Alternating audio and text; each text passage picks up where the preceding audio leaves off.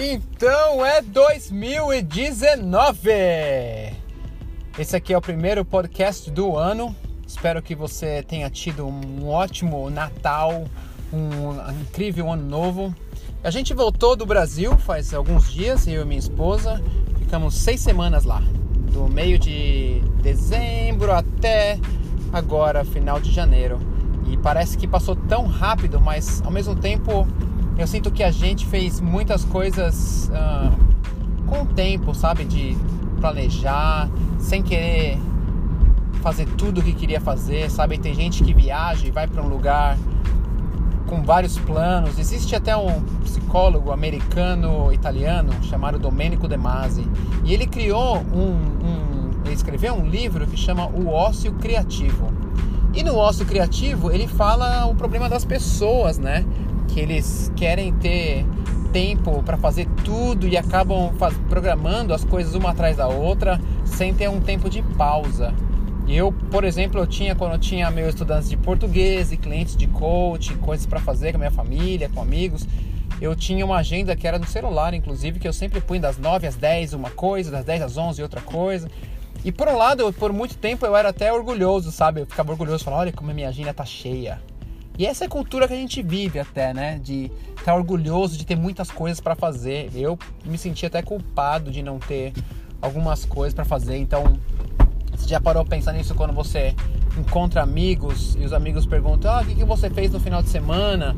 E se você falar: "Ah, não fiz nada", as pessoas te olham com uma cara quase de coitado, não fez nada. Mas na verdade isso é importante. Então esse esse psicólogo, Domenico De Massi, ele falou da importância de, de ter esses tempos, assim. Na verdade, não é sem fazer nada, é sem planejar.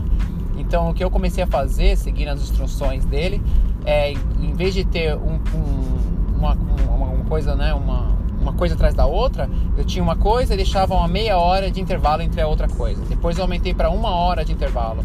Até que enfim eu transformei em meio metade do dia eu não fazia nada. E não é que eu não fazia nada, eu não planejava. Quando chegava na hora, eu decidia, ah, quero fazer isso agora. E isso parece que não, mas ele, ele, ele cria, ele traz de volta, na verdade, a criatividade que a gente tem, né?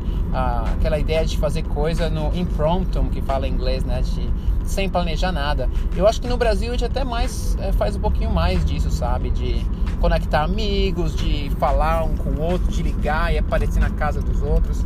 Aqui nos Estados Unidos as pessoas conectam mais é, mas é tudo planejado, né? No sentido de, ó, oh, tô indo na tua casa, eu posso ir? É interessante isso. No Brasil um pouco menos, mas em geral as pessoas sofrem. Então hoje eu aprendi com isso e é sempre um processo, não que eu, né, é, faço isso e sou a melhor pessoa, né, para fazer isso. Que a única diferença é que eu sempre tenho a manutenção. Eu aprendi a, a manter alguns dias ou algum período do dia sem fazer nada, porque isso também reduz estresse. E reduzindo o estresse, a nossa vida fica mais simples, a gente consegue fazer no final das contas mais coisas.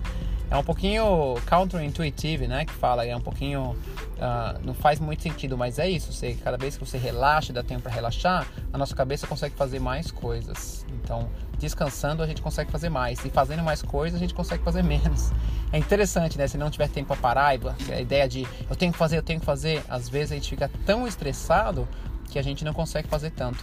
Eu lembro que um ano eu estava né, com a empresa, bem correndo com, a, com coach, com, fazendo palestras e com estudantes de português.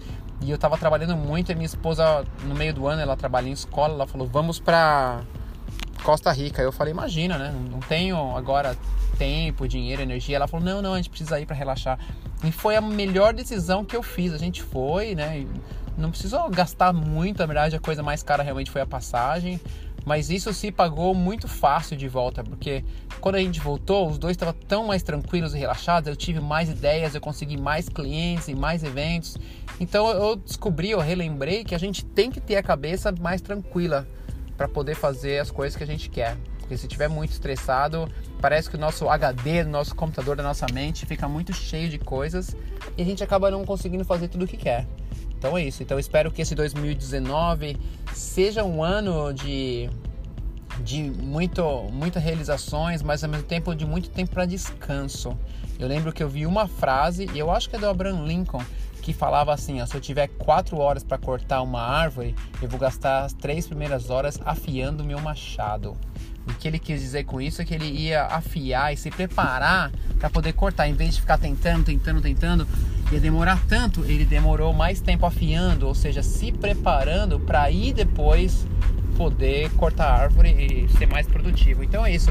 Esse afiar a árvore, que ele quis dizer, é a gente se preparar, descansar, relaxar, meditar, passar tempo com a família, com os amigos, ouvir podcasts incríveis como esse daqui. Então espero que esse ano de 99 seja cheio de alegria e descanso, porque para a gente chegar num mundo cheio de paz, e respeito um com o outro, a gente tem que estar, tá, não pode estar estressado, tem que estar relaxado. Assim a gente consegue respeitar a gente, respeitar os outros. É isso aí, bom 2019 e vamos que vamos, aprendendo e falando português.